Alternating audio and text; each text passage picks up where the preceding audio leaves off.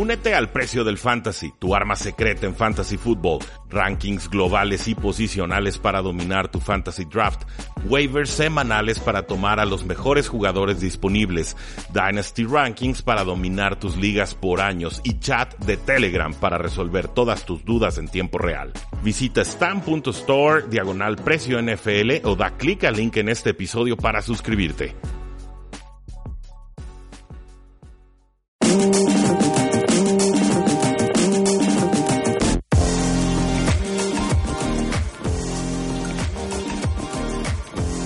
Tal amigos? ¿Cómo están? Bienvenidos a un episodio más del podcast Hablemos de Fútbol. Yo soy Jesús Sánchez y es un placer que estén con nosotros nuevamente para platicar de lo que fue este inicio de la semana 2, un partido para el olvido entre Tampa Bay y Carolina y también dar la previa de la semana 2 de los partidos del domingo y del lunes. Me acompaña para hacer esta, este análisis, esta previa, mi amigo Rudy Jacinto. Rudy, ¿cómo estás? Eh, ¿Qué tal Jesús? Eh, confesando que no he visto el Thursday Night Football, lo venía escuchando y siguiendo en el celular, pero eh, ya me imagino cómo estuvo y qué inicio de las Panteras de Carolina. Sí, no te perdiste realmente de mucho. Victoria 20 a 14 de Tampa Bay sobre los Panthers. El jugador del partido Chris Godwin, que tuvo 8 recepciones, 121 yardas y un touchdown a pesar del nivel de James Winston, Godwin eh, sigue produciendo y bastante bien en el costado ofensivo, mientras que del otro lado del balón un muy errático Cam Newton. Eh, lo veo y me recuerda muchísimo a el Cam Newton de la temporada 2017, el cual también venía saliendo una eh, operación en el hombro de lanzar, sumamente errático en sus pases, eh, una localización para el olvido, pases largos que no llegan, pegados a laterales que tampoco llegan, entonces eh, Tampa Bay simplemente se aprovechó de eso, muy buen partido de la línea defensiva de Tampa y se quedan con la victoria 20-14.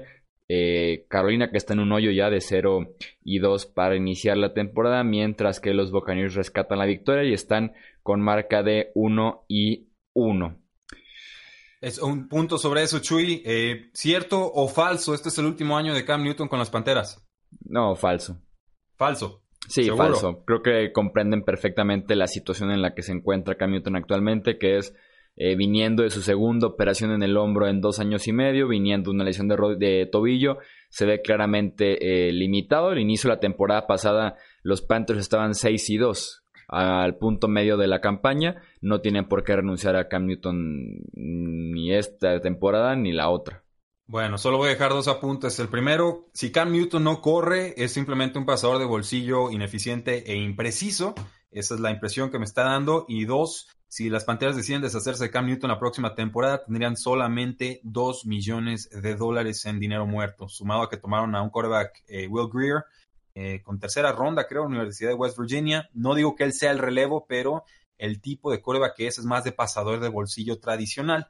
Arriesgado, pero finalmente de bolsillo, nada que ver con lo de Cam Newton. Entonces creo que por ahí puede haber una intención de cambio de filosofía a nivel institucional.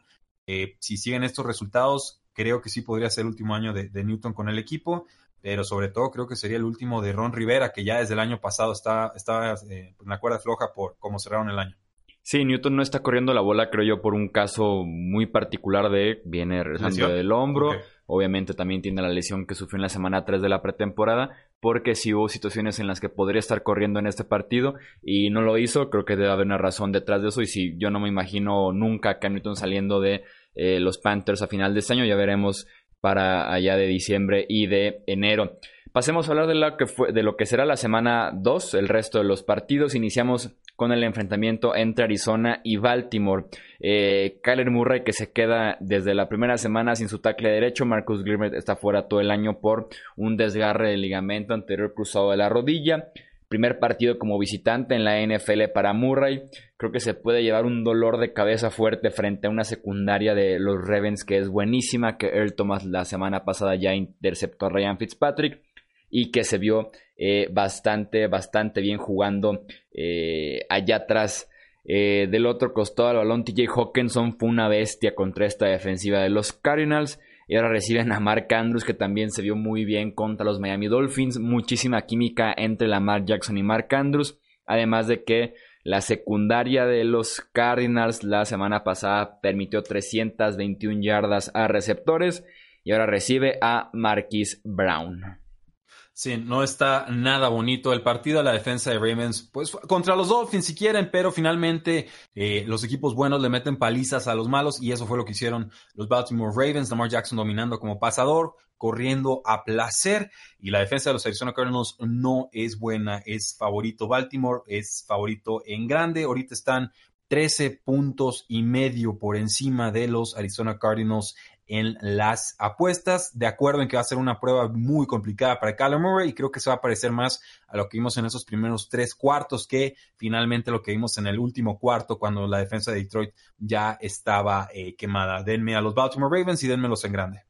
San Francisco visita a Cincinnati. Jimmy Garapolo tuvo un muy mal partido en Tampa Bay la semana pasada. Según calificaciones de Pro Football Focus, fue el segundo peor solamente detrás del coreback que tenía en la lateral de enfrente, James Winston, que lanzó dos pick six, otra intercepción de pasada. Entonces no era tan eh, difícil ver a James Winston como el último en su posición en la semana 1. Jimmy Garapolo solamente superó a Winston, a Winston en calificaciones. La defensiva de Cincinnati tuvo un muy buen partido en Seattle. Sam Howard, Gino Atkins, Carl Lawson se combinaron para 12 presiones de quarterback, aprovechando una línea ofensiva de los Seahawks que se vio como la de años anteriores y no tanto como la de 2018. Andy Dalton tuvo el partido de su vida con Zach Taylor llamando las jugadas. Ni se diga lo de John Ross que tuvo eh, prácticamente la misma producción en un solo partido que la que tuvo en toda su temporada de novato. Entiendo que es complicado tener otro partido igual por parte de, Andy Dalton y de John Ross. Aún así, me gusta Cincinnati frente a una eh, defensiva de San Francisco que presionó bien al coreback, que la secundaria se aprovechó de los errores de James Winston, pero por ahí la parte de ser locales es lo que me convence con Cincinnati en un partido que esperaría bastante eh, cerrado en los pronósticos en un duelo cerrado y con muchas dudas, generalmente hay que darle el beneficio de la duda a los locales. Te voy a acompañar, Chuy. En un principio este era un upset. Abrió San Francisco 1.5 puntos como favoritos.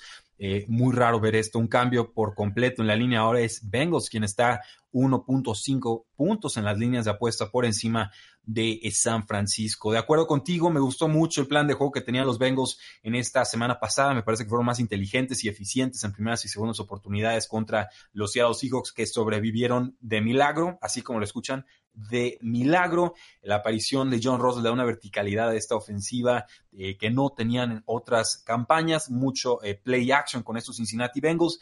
Y en general el, juego entre Tampa Bay y San Francisco me pareció el más torpe en ambos lados del balón en la semana 1. Entonces, si San Francisco no recupera eh, sensaciones en este partido, creo que los Bengals estarían llevando el, resultado. el nuevo sistema eh, con Zach Taylor parece que le está funcionando a Andy Dalton. Simplemente se trata de que la línea ofensiva que está algo parchada aguante lo suficiente contra ese poderoso pass rush que tiene San Francisco. Si lo logran, creo que Bengals se lleva el juego, incluso con la lesión de Joe Mixon y con Gio Bernard reemplazándolo. Nick Bosa tuvo flashazos realmente interesantes en esa primera eh, semana en la NFL. Los Chargers visitan a los Lions. Trent Scott fue el peor tackle izquierdo de la NFL la semana pasada, tomando el lugar de Russell, de en el extremo izquierdo de la línea ofensiva de los Chargers. Permitió en total siete presiones al coreback. Ahora Scott tendrá enfrente a Trey Flowers, que fue el agente libre mejor pagado eh, de este offseason. Tienen que atacarlo constantemente los Detroit Lions. Eh, del otro costado del balón, TJ Hawkinson es una bestia de ala cerrada. Puede hacerlo todo. Decíamos en el proceso del draft que estaba listo para iniciar desde la semana 1 y prácticamente así lo confirmó contra eh, Arizona.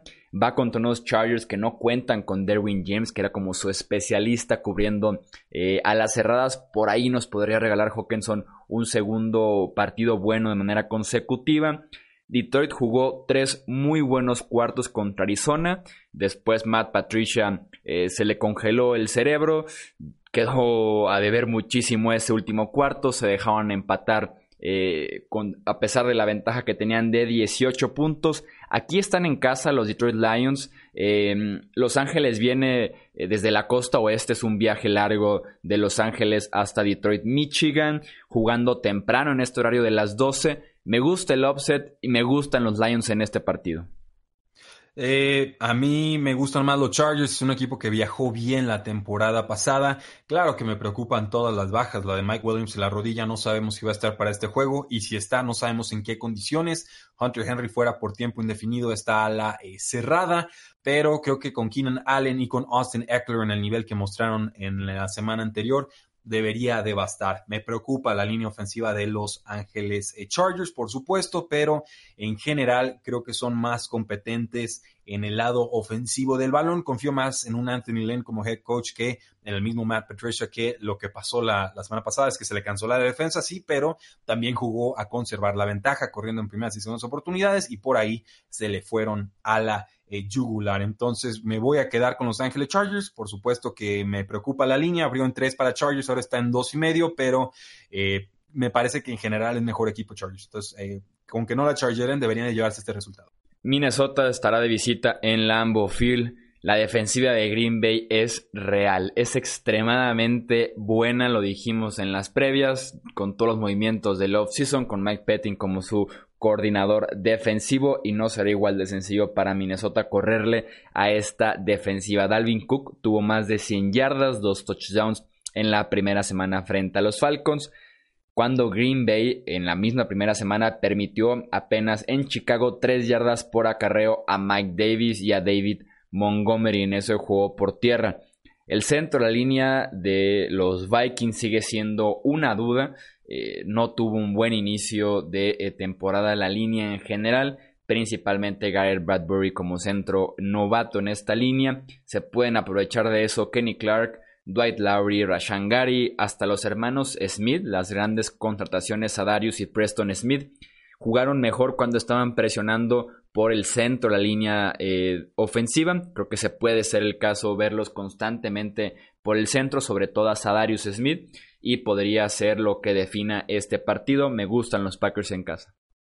Eh, Creo que es más predecible la ofensiva de los vikingos de Minnesota que la de los Packers en estos momentos. Sí, fue muy feo el juego del kickoff, de acuerdo, pero incluso en esa fealdad se vieron mejor los eh, Packers y sabemos de lo que es capaz Aaron Rodgers en esa eh, división. Creo que tiene una buena línea ofensiva. Creo que este puede ser un buen partido de Aaron Jones, que estuvo muy desaparecido en combate la semana anterior. Ver si utilizan a sus receptores número 2 y 3. Marqués Valdez Scantling apareció algo la semana pasada. Sobre todo Jerónimo Allison en el slot, me gustaría verlo más involucrado.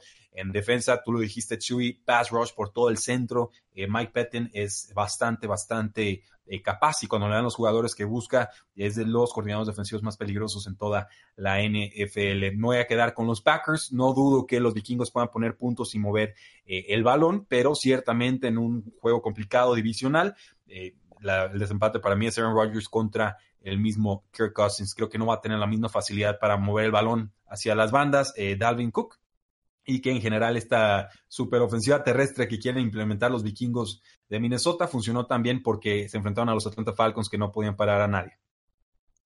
Los Jacksonville Jaguars visitan a los Houston Texans. Me gusta este partido para que se acumulen puntos entre estos eh, dos equipos. ¿Quién diría eso? Si hace un par de temporadas Jacksonville era la mejor defensiva de la NFL y Houston también lo era hace como 4 o 5 eh, temporadas. Se dijo aquí que la defensiva de los Jaguars no iba a ser la misma. Sí, un duelo muy complicado contra los Kansas City Chiefs, pero dejaron mucho eh, a desear con esas coberturas, con el tacleo después de que los receptores hacían la recepción. Gunnar Minshew estará iniciando este partido contra una defensiva de Houston que cortó a Aaron Colvin con todo y que tenía 8 millones garantizados. Dijeron, eres tan malo jugando como esquinero actualmente que preferimos cortarte y pagarte ese dinero con que estés en tu casa solamente. Eh, JJ Watt apenas una presión frente a los Saints en la semana 1 eh, de Sean Watson contra una defensiva que no tacleó, no cubrió contra Kansas City, por eso es que me gusta este partido, eh, para que tengamos un espectáculo más porque Minshew tuvo por ahí buenos momentos contra la defensiva de los Chiefs y Jalen Ramsey contra DeAndre Hopkins será un super show. Va a estar muy divertido, por supuesto voy a tomar a los Houston Texans, coreback más contrastado, ofensiva aérea eh, casi imparable, digo, si los Saints no, no pudieron contenerlos, pues eh, quizás los Jaguars, no lo sé, vienen de sufrir mucho contra los Kansas City Chiefs. El estilo de Gardner Minshew, para los que no saben, y es alguien que trabajó con el head coach Mike Leach en, colegial un año y, jugó bastante, bastante bien, de forma bastante brillante. Es un quarterback que distribuye mucho y bien el balón, no se casa con ningún receptor, entonces esperaría una ofensiva aérea balanceada con DJ Chark y con eh, Chris Conley y, en general con, con, pues, con todos los receptores que tiene ahí Blake Jarwin como ala cerrada, incluso Leonard Fournette corriendo desde el backfield. Creo que este va a ser un buen partido eh, para él. La defensiva de Texans ya lo vimos, buen pass rush, pero también le cuesta contener en la parte secundaria del campo. Lo de cortar al cornerback después de que hizo una mala jugada en un partido es, es un capricho de coach. ¿eh? Ya sé que venía de jugar flojo el año pasado, pero eh, como no tienen general manager, pues nadie le puede parar los impulsos a Bill O'Brien y es precisamente por eso que necesitas a alguien que le esté eh, haciendo la contención de decisiones extremas a un, a un coach. Pero bueno, eh, ahí, ahí queda eso. Vamos con los Houston Texans. En general sí espero muchos puntos y, a ver cuánto dura el show de Gardner Minshew, que es un quarterback muy divertido y ciertamente una personalidad muy particular. Dejémoslo en eso poco que analizar del partido entre los Patriots y los Dolphins. Creo que lo único que se le puede reprochar a Nueva Inglaterra el domingo por la noche contra los Steelers fue el pass rush, que era un tema recurrente también cuando platicábamos de la defensiva de Nueva Inglaterra en las previas. Eh, Dietrich Weiss fue el mejor defensivo en esta categoría de llegar al coreba con cuatro presiones en 16 oportunidades. Afortunadamente para ellos van, frente a la peor línea ofensiva de la NFL, o tal vez la segunda peor compitiendo ahí con Houston. Eh, y podrían justamente eh, intentar cosas nuevas, encontrar ritmo, encontrar confianza y mejorar el único aspecto que queda a deber probablemente de esta eh, franquicia de los Patriots en este momento. Antonio Brown está programado para jugar, si se lo preguntaban, entrenó desde el miércoles eh, en Foxboro, tuvo por ahí la semana completa de entrenamientos, este eh, eh, reporte, esta acusación que, que tiene actualmente por violación, por abuso sexual, sigue estando en investigación, por lo menos se espera que la NFL no tome ninguna decisión al respecto antes de la semana 2, tal vez tengamos una decisión por ahí de la semana 3, semana 4 en general dejen correr este asunto, así que Brown podría estar debutando este domingo a las 12 en Miami con el uniforme de los Patriots. Eh, Patriots es favorito por 19 puntos, se va a quedar muy corto y es todo lo que voy a decir al respecto. Buffalo visita a los gigantes de Nueva York, un duelo que podría definir, eh, perdón, un duelo que podría definir este partido es John Brown contra de Andre Baker. Brown en la primera semana tuvo 7 recepciones, 123 yardas y un touchdown de Andre Baker, este esquinero novato, que no lo culpo, muy poca ayuda realmente de la pareja de safeties en Nueva York. Permitió 132 yardas y un touchdown frente a Mari Cooper y Michael Gallup. Eh, creo que este duelo podría inclinar un poquito la balanza hacia los Buffalo Bills, con tan pobre grupo de defensive ends y de linebackers por parte de los Giants. No me sorprenderá que Josh Allen quede con más de 100 yardas por tierra, por ahí una anotación, y que también pudiera definir el duelo más bien corriendo y apoyándose por lo menos con un par de pases largos con John Brown. Sí, este juego, pues ciertamente después de malas impresiones de los gigantes de Nueva York contra los vaqueros de Dallas y, el impulso anímico que puede representar meterle tantos, que son 17 puntos consecutivos a los Jets, algo, algo por el estilo, después de entregar tantas veces el balón. Eh, no confiamos en Josh Allen como pasador, sí como corredor, sí encontró a John Brown, que fue una de las sorpresas más gratas, creo yo, en esta semana 1. Eh, en líneas generales veo más talento del lado de los Buffalo Bills, entonces incluso eh, con los gigantes jugando como locales, vamos a darle el voto de confianza a los Buffalo Bills. Seattle visita a Pittsburgh en una reedición del Super Bowl 40, de aquel Super Bowl que tuvimos en Detroit Rock City eh, hace ya 13 años en la NFL. Juju Smith Schuster, cuestionable por una lesión en el pie. Eh, que sufrió cerca al final de este partido contra Nueva Inglaterra, justo cuando Dante Moncrief no atrapa absolutamente nada y James Washington sigue en desarrollo y sigue siendo realmente eh, más un receptor de eh, rutas largas. Duro golpe para los Steelers en este partido. Creo que Seattle tiene las herramientas para quemar a los safeties de los Steelers justo como lo hicieron los Pats en la semana 1 con Tyler Lockett, con DK Metcalf. Eh, tenía realmente en este pique a los Steelers y como que poco a poco me fui convenciendo de alguna manera eh, con los Seahawks también el hecho de que puedan poner a prueba a Devin Bush, este linebacker novato, corriendo por el centro de la defensiva hasta que alguien los detenga con Chris Carson, combinando un poco a Rashad Penny. Insisto, tenía a Pittsburgh para iniciar perdón, para ganar este partido al inicio de mi análisis de esta semana 2 y me decanté al final de cuentas con los Seahawks si se considera como otra sorpresa en mis pronósticos. Eh, sí lo sería, es favorito Steelers en estos momentos por 3.5 puntos. Eh, Juju va a ser pieza clave, por supuesto. Eh, a mí me, lo que me preocupa de esta ofensiva de los Steelers, aparte de Big Ben, por supuesto, es que, eh, así el, paréntesis bien, bien agresivo, ¿no? Pero pasivo-agresivo. El asunto es que pudieron defender a Juju Smith-Schuster con un solo cornerback, Stephon Gilmore, que es un cornerback muy físico, pero no es un Darrell Rivers en su apogeo, o sea, no es alguien que borra al 100% a los receptores del campo. Si puedes defender a Juju Smith-Schuster con un solo cornerback, se te colapsa el resto de la ofensiva, creo yo, con los Pittsburgh Steelers, porque ninguno pudo levantar la mano en la ocasión eh, anterior. Pero están en casa, no me gustó lo que vi de los Seattle Seahawks en el partido anterior, muy limitadas oportunidades por aire con Russell Wilson, que insisto, Seahawks ganó de forma muy circunstancial y por una entrega de balón ahí al inicio del partido, diría yo. Entonces, le voy a dar el voto de confianza a los Pittsburgh Steelers. Lo hago de forma eh, timorata, por decirlo de alguna manera, porque ciertamente los, los Seattle Seahawks saben competir y tienen mejor head coach que los mismos Pittsburgh Steelers, pero en, en, líneas generales creo que esta es una buena oportunidad para que los de acero se hagan fuertes y marquen la tónica de la temporada ante los Seahawks. Si no funciona la predicción y si vuelven a contener a Juju Smith Schuster, ahí sí eh, vamos preocupándonos porque entonces sí estarán extrañando a Antonio Brown. Indianapolis visita a Tennessee, los Colts que se aprovecharon en la semana 1 de la ausencia de Russell Okun.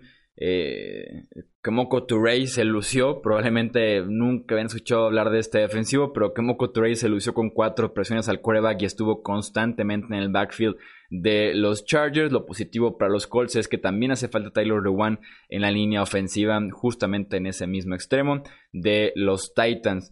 Eh, la defensiva de Tennessee jugando excelente contra Cleveland, sobre todo Cameron Wake, que creo que tiene 37 años, sigue jugando como siempre. La defensiva secundaria incluso se fajó contra ese juego aéreo de los Browns, muy apoyados claramente de lo que generaron al frente del pass rush de los Titans, aprovechándose de una línea ofensiva de los Browns que es sumamente mala y que de por sí perdió a dos tackles ofensivos en el proceso.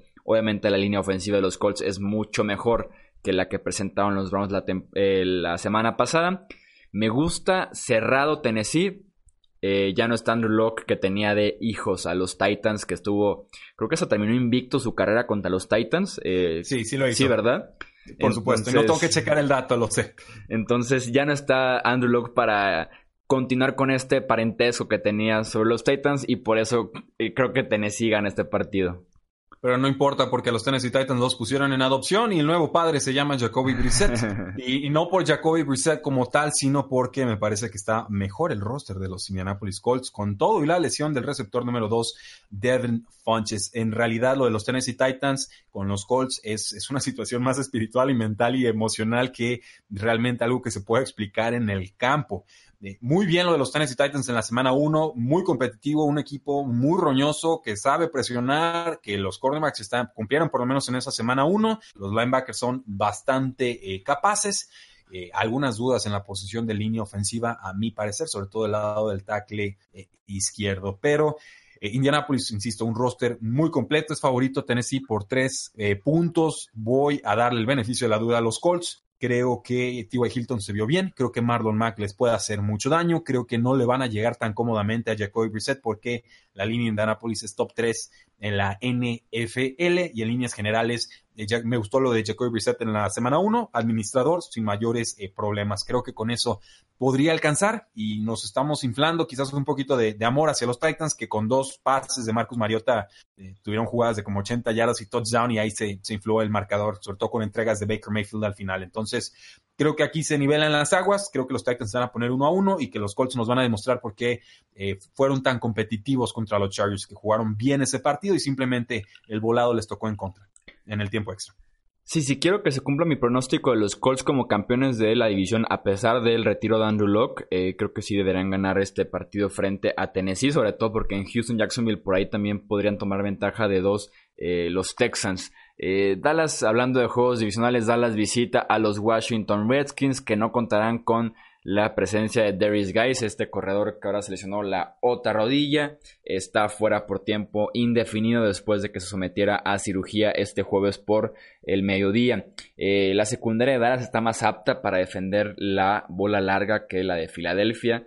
Eh, simplemente por la velocidad que sí tienen en la secundaria de los Cowboys. Entonces el juego se trata de anular a Terry McLaurin, que fue eh, la sorpresa siendo el receptor vertical de estos Redskins y además esperar que Case Keenum no tenga otro juego eh, histórico, otro juego inspirado como tuvo en esa primera mitad frente a Filadelfia. Eh, Amari Cooper y Michael Gallup se aprovecharon de la dupla de esquineros de los Giants. Podrían hacer lo mismo con la dupla de esquineros de los Redskins. marcar otra vez distancias en este partido. Randall Cobb trabajando en el slot me gustó bastante eh, la semana 1 y es por eso que me voy con los Cowboys. Eh, de acuerdo contigo, Chuy, duelo divisional. Se vio bien. Redskins están a punto de dar la sorpresa contra las Águilas de Filadelfia, pero eh, creo que por algo respondieron las Águilas de Filadelfia. Es porque tienen mejores ajustes en la segunda mitad y sobre todo porque tenían también más talento en el, roster. Los vaqueros de Dallas también son bastante capaces en ambos lados del balón. Ya lo hicieron con una demostración ofensiva bastante impresionante, estrenando coordinador ofensivo. Esperaría que esta misma tónica se repitiera contra los Redskins, que sí pierden dinamismo sin Darius Guys. Regresa Adrian Peterson. Sabemos que cuando él tiene el balón va a ser corrida sí o sí. Eh, no sabemos si va a participar Jordan Reed como ala cerrada. Sería importante tenerlo a él y a Vernon Davis. Creo que con eh, formaciones de dos linebackers, eh, perdón, dos linebackers, dos alas cerradas le pueden hacer daño a los linebackers, sobre todo después del gran partido que tuvo Evan Engram, el tight de los gigantes de Nueva York. Con McLaurin, gran debut, sí, estuvo como en el 93% de los snaps en el partido pasado, que creo que fue la cantidad más alta en toda la NFL trae química con eh, Case Keenum definitivamente, pero hay más talento, más potencial y creo que ahora sí mejoró el cocheo de los Vaqueros de Dallas. Vamos dándole la victoria en esta visita. Kansas City visita a los Oakland Raiders que se quedaron sin su mejor defensivo probablemente de este partido que tuvieron el lunes por la noche. Jonathan Abram, el novato, está fuera el resto de la temporada con una lesión en el hombro. Muy rápido le eh, salió caro ese estilo de juego que tiene de estar lanzando su cuerpo por todos lados para castigar al ofensivo. Salió más castigado en esta ocasión él. Eh, Derek Carr creo que puede tener una buena segunda ocasión consecutiva para iniciar la temporada. Contra Denver fue muy rápido y fue muy decisivo con sus primeras y segundas lecturas, lo que anuló por completo el pass rush de los Broncos tiene con qué hacer esto mismo contra la defensiva de los Kansas City Chiefs, eh, que estarán sin Tyreek Hill. Momento de iniciar las alarmas y de ver el show que nos puede brindar Michael Harman, que por lo menos en pretemporada fue muy entretenido. Veremos si eh, tiene un rol importante en la ofensiva o se decantan más con de Anthony Thomas, que también puede ser considerado el mismo eh, estilo de jugador. ¿Quién cubrirá a Sammy Watkins? Sigue siendo una excelente duda para hacerse, un candidatazo a tener otra muy buena eh, semana como receptor número uno de esta ofensiva de los Chiefs.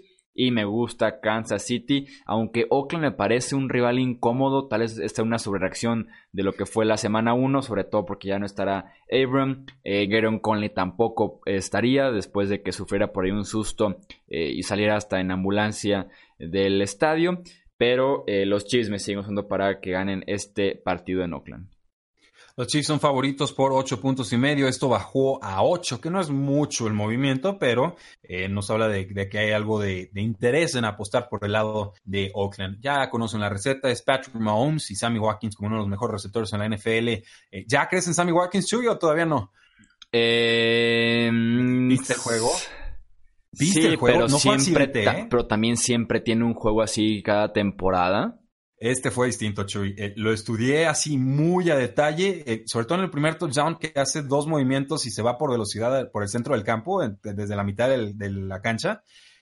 la forma en la que atrapa y al instante corto se hace vertical, o sea, como que penetra el aire, se le dice en inglés. yo no había visto esa, esa reacción tan instantánea de Sammy Watkins y sobre todo exige mucho rendimiento y resistencia en los tobillos. Y creo que eso fue lo más interesante de todo. Se habló en el offseason de que los Chiefs habían encontrado la causa de por qué siempre se está lastimando Sammy Watkins. No la revelaron hasta donde yo sé, pero sí supe que estaba en entrenamiento intensivo con algunos coaches eh, que se especializan en, recepciones y sí lo pude ver como producto ya más entrenado y más elaborado Sammy Watkins. Creo que si respetan las lesiones, Chuy, eh, te vas a sumar al barco. Y creo que, te vamos a dar toda la bienvenida. Lo veo muy cambiado y Sammy Watkins está produciendo incluso antes de que se lastimara Terry Hill. Entonces, eh, ojo ahí, creo que nos va a dar una muy linda temporada Watkins. Eh, Hartman, o por supuesto, era el reemplazo natural de, de Terry Hill. Lo era desde el draft cuando pensamos que iba a ser suspendido Hill. Algunos dicen el karma le dio la suspensión que la NFL no. no. lo sé. El caso es que va a estar fuera de cuatro a seis semanas, pero también esperamos algo de acción de Anthony Thomas, que tiene un poquito más de experiencia, bueno, mucho más experiencia en esta ofensiva. En cuanto al juego terrestre de los Chiefs, me decanto. Creo que LeSean McCoy será quien finalmente se, se haga con la mayor parte de la, de la titularidad en esta temporada. Lo vimos muy participativo en la, en la semana 1 y creo que Damien Williams se salvó por un touchdown por ahí. Travis Kelsey lo mismo, no lo vendan en fantasy football, va a ser importante, aguántenlo. Y, me gustó mucho lo de los Oakland Raiders, mucho amor. Se podían caer o tumbar con toda esta noticia de Antonio Brown. Finalmente se fortalecen, le dan un buen golpe a los Denver Broncos, pero yo a los Broncos los tengo con récord 6-10, 5-11 esta temporada. Igual tenía los Oakland Raiders, entonces para mí esta es la prueba de fuego. Creo que lo de, lo de la semana 1 puede ser espejismo, por más que me gustara lo que hizo Derek Carr y Darren Waller y por supuesto Terrell Williams, nuevo receptor número uno del equipo, y ni se diga Josh Jacobs que debuta con dos touchdowns. Me gusta, buena línea ofensiva, pero necesitas más para parar a los Chiefs. Chicago versus Denver, lo de Joe Flaco fue grosero. Eh, de lunes por la noche se vio incómodo, sin ritmo, sin urgencia. No fue una buena presentación para el coreback de los Broncos ni para el staff ofensivo que, insisto, la ofensiva se vio lenta, sin ritmo, eh, sin la necesidad de generar yardas. Big Fangio sumamente tímido con sus eh, decisiones, sobre todo ya en zona roja, en línea de gol. Realmente fue una muy mala presentación para estos nuevos Broncos de Denver y para la última oportunidad que tendrá John Elway como eh, gerente general. Chuck Pagano cumplió como coordinador defensivo de los Chicago Bears, por lo menos en la primera semana. Diseñó buenas presiones frente a Aaron Rodgers eh, durante el kickoff. Conocen la defensiva de Big Fangio, obviamente, en Chicago. Eh, Josh Jacobs tuvo éxito el lunes por la noche frente a este esquema de Fangio. Solamente tienen que subirse a sus corredores, esconder al máximo a Mitch Trubisky y Chicago debe de salir con la victoria. Llevo, Chuy, como dos meses pensando en este juego. Creo que fue el último juego que modifiqué cuando hice la predicción de los 250 y tantos juegos de esta temporada. Empecé con los Bears, cambié a los Broncos, cambié a los Bears al inicio de la semana 1 y después de ese juego creo que me voy con los Broncos de Denver. Son favoritos los Bears por dos puntos eh, y medio. Eh, empezó como por un punto, ahora son dos puntos y medio los Osos de Chicago favoritos. Creo que la altura va a pesar, creo que visitar Mile High pesa. Es muy difícil ganarle a los Broncos en septiembre. Está escuchando un récord y creo que no pierden en casa como desde el 2012 en, septiembre. O sea, hay, una estadística ahí de, auténtico miedo. Eh, y tú lo dijiste, hay que esconder a Mitchell Trubisky. Entiendo que también a Joe Flaco, y ya sé, hay que esconderlo a veces más feo, pero eh, no me parece Mitchell Trubisky el quarterback ideal para esta franquicia. Creo que le va a pesar el escenario, creo que mentalmente no está, creo que contra los rivales fáciles se infla y contra los eh, difíciles no hay forma de esconderlo con el esquema. Creo que el pass rush de los Broncos de Denver va a tener que diagnosticar cómo llegarle a Mitchell Trubisky porque no pudieron hacerlo contra los Oakland Raiders la eh, semana pasada. Y en general creo que la localidad es muy importante, la altura es muy importante. Creo que veremos cansados a los Osos de Chicago en la segunda mitad. Entonces, con no tanta convicción, pero sí encontrando suficientes argumentos, me voy por la sorpresa, me voy a ir con los Denver Broncos. Que tomen una página del playbook de John Gruden que fueron pases muy rápidos con decisiones ya preestablecidas desde el snap. Eh, los Saints visitan a los Rams en esta, entre comillas, reedición, eh, venganza, revancha, como lo quieran ver, de la final de la conferencia nacional la temporada pasada. Eh, esta vez en Los Ángeles, es en el Coliseo de los Rams. La defensiva de los Saints decepcionó, sobre todo en la segunda mitad del Monday Night Football. se aprovecharon, sí, de la, de la pobre línea ofensiva de Houston, pero la profunda secundaria simplemente no se vio, no se notó, que es uno de los grupos que eh, convencen más a lo largo de la NFL. Eso se puede pagar cuando estás jugando en Los Ángeles contra este ataque de Short McVay y compañía. Afortunadamente para los Saints se enfrentan a unos Rams con un Todd Gurley muy diezmado, con Jared Goff no tan efectivo la semana pasada. Los Rams realmente ganan el partido en Carolina por los errores de los Panthers, por lo que dejaron de hacer los Panthers y cómo estuvieron entregando eh, la bola adentro de su yarda 10. Eh, en la primera serie ofensiva cuando estaban por lo menos con un gol de campo asegurado, eh, cuando tenían el partido para lograr la remontada al medio campo también, intercepción de Cam Newton, entonces creo que los Rams escapan del partido contra los Panthers con los errores que produce el rival y es por eso que me gustan los Saints que demostraron mucha fortaleza mental que tiene a Drew Brees, que es un maestro del reloj y de las situaciones del partido. Y me decanto con Nueva Orleans, pero también un pick que la pensé bastante, sobre todo porque este partido es en Los Ángeles. Va a ser un juegazo que tendremos en el Coliseo. Sí, este es el mejor juego de la cartelera. También voy a tomar a los Saints. La sede de venganza pesa y la venganza si sirve mejor eh, fría. Me preocupa mucho el nivel que está mostrando Jared Goff. Me preocupa los toques limitados que le están dando también a Todd Gurley. Creo que de alguna manera están manejando este primer mes de Todd Gurley como si fuera la pretemporada. Quiero creer que más adelante lo van a utilizar más, pero no lo puedo garantizar y sobre todo no lo puedo garantizar en este eh, partido. Más balanceados los, los, Santos de Nueva Orleans, son obviamente ya van a ser archirrivales de aquí hasta que se acaben los tiempos, hasta el fin del mundo, pero eh, voy a irme con los Santos, voy a irme por la sorpresa, entiendo que están a domicilio, entiendo que hay localidad, que sí es factor la localidad de los Rams, pero están dando tres puntos a los Rams. Yo, si fuera apostador, tomo esos tres puntitos y después del, alta anímica que tuvieron, del, remontando en verdad una situación muy adversa la temporada pasada contra los Texans, temporada pasada, la semana pasada contra los Texans, denme a Breeze, denme a Alvin Camara, denme a Michael Thomas, denme al adecuado pass rush que tienen en estos momentos los Santos de Nueva Orleans. Pasamos al Sunday Night Football. Filadelfia visita a los Atlanta Falcons. Eh, creo que los Eagles tendrán una fiesta de Sunday Night Football en el backfield de Atlanta con esa línea ofensiva. Caleb McGarry, que fue ataque de primera ronda, estuvo por ahí rotando con Ty Sambrailo de lo mal que lo estaba haciendo. Cuando Sambrailo lo hizo todavía peor que él, regresaron con McGarry y ya lo confirmaron como titular para esta semana. Chris Lindstrom, que fue el guardia que tomaron también en la primera ronda, se fracturó el pie y está fuera eh, el resto de la temporada prácticamente. Entonces esperan una fiesta de Filadelfia en ese backfield de los Falcons. Eh, la explosiva ofensiva de Filadelfia con Dishon Jackson de regreso, creo que puede explotar otra vez frente a este muy parchado grupo de esquineros de Atlanta. Y yo esperaría una victoria cómoda para Filadelfia, aunque están jugando de visitantes. Eh, yo no hablaría de cómoda, pero sí hablaría de suficiente. Eh, creo que Miles Sanders aquí se va a consolidar como el corredor número uno. Ya le anularon un touchdown la semana eh, pasada y me preocupa muchísimo la línea ofensiva de los Falcons. Por ahí se les descarriló el año pasado, la temporada, y es y más la defensa, por supuesto, muchas lesiones, y, ya como que empieza a dar síntomas de que también va a ser el talón de Aquiles en este año. Yo espero un tiroteo, si le dan suficiente tiempo a Matt Ryan con su línea ofensiva.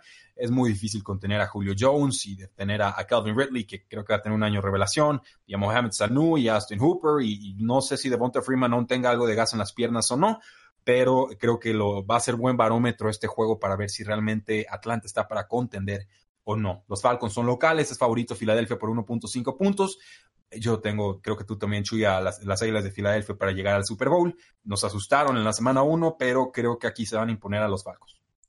Si tomas en cuenta de Filadelfia nada más la segunda mitad del eh, la semana pasada con esos cuatro series ofensivas consecutivas para iniciar la segunda mitad con touchdown, con tres pases de touchdown de Carson Wentz, que la defensiva se fajó y permitió ya nada más ese último touchdown en la última jugada prácticamente del partido. Sí se vieron como esas águilas que tenemos en el Super Bowl 54. Eh, y para cerrar la semana tenemos en el Monday Night Football Cleveland visitando a los Jets de Nueva York. La ah. noticia que presentó, o que más bien protagonizó, la palabra correcta, protagonizó este jueves en la NFL fue que Sam Darnold está fuera de este partido, incluso podría regresar hasta la semana 5. Los Jets tienen bye week en la semana 4, entonces podría perderse un par de semanas porque Darnold tiene mononucleosis. Eh, enfermedad que también se contagia cuando eh, besas a demasiadas personas en una fiesta de dudosa procedencia. No sabemos cómo es que Darnold realmente tuvo esta enfermedad, es solamente una broma, pero sí se puede pegar por la eh, saliva. la línea defensiva de los Jets creo que es la responsable en este encuentro de mantenerlo cerrado frente a una línea ofensiva de los Browns que es muy pobre. Principalmente tengo mis dudas de la línea ofensiva de los Browns por los extremos, no tanto por el interior. La defensiva de los Jets es más fuerte por el interior que por los extremos, pero que eso podría hacer que eh, se mantenga cerrado. Creo que por el orgullo, por cómo se lleva este equipo, no me imagino a los Browns iniciando 0-2, a pesar de que sea un inicio complicado, por lo menos en el papel, un partido importante, pero sin Sam Darnold y teniendo a Trevor Seaman en los controles, es eh, complicado que eh, los Jets puedan sacar esa victoria con todo y que están jugando en casa, me decanto con los Browns. Yo voy a tomar a los Jets para perder este partido. Ah, ¿qué dijo? No, no, no, no, podría, no podría, Chuy. O sea, no podemos cambiar por completo nuestras impresiones de pretemporada si Cleveland Browns era la noticia y los queríamos ver en todos los juegos de primetime. Eh, incluso con más exposición nacional que los mismos Patriotas de Nueva Inglaterra. ¿eh? Chequen ese calendario y ahí están los Cleveland Browns tapizados en todos los juegos protagónicos sin mayor competencia. Pero la línea ofensiva de Cleveland es un problema y Baker Mayfield se vio mal.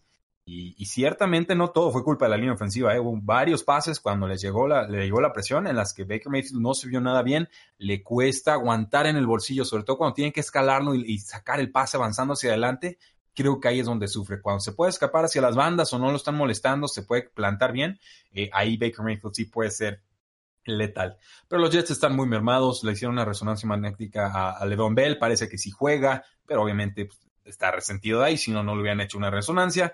No juega Sam Darnold, ya perdieron al receptor Quincy Enungwa, Mary Thomas lleva pocos días en el equipo, va a tener que ser el receptor número dos o tres del equipo. Me gusta Jameson Crowder, me gusta Robbie Anderson, pero eh, vamos con Cleveland. Creo que el pass rush va a ser suficiente para llevarse este juego. Creo que lo pueden enfriar pronto y creo que aquí sí vamos a ver un muy buen partido, sobre todo de Nick Chubb, el corredor. Esto entonces por esta edición de la previa de la semana 2 y un ligero repaso de un muy pobre Thursday Night Football para justamente iniciar con la semana. Rudy, muchísimas gracias. Al contrario, Chuy, gracias por a todos ustedes por escucharnos, por descargarnos, por tomarnos en cuenta si hacen apuestas. Tratamos de no equivocarnos, pero por supuesto siempre hay un ligero margen de error. Y no olviden seguirnos en todas nuestras formas de contacto, Facebook, Twitter, Instagram, YouTube, suscribirse a estos sus podcasts y por supuesto dejarnos una buena reseña con dedito para arriba o cinco estrellas para que lleguemos a más personas. Eso es todo por este episodio. Disfrutar de la segunda jornada de la temporada 2019 de la NFL. Yo soy Jesús Sánchez. Hasta la próxima.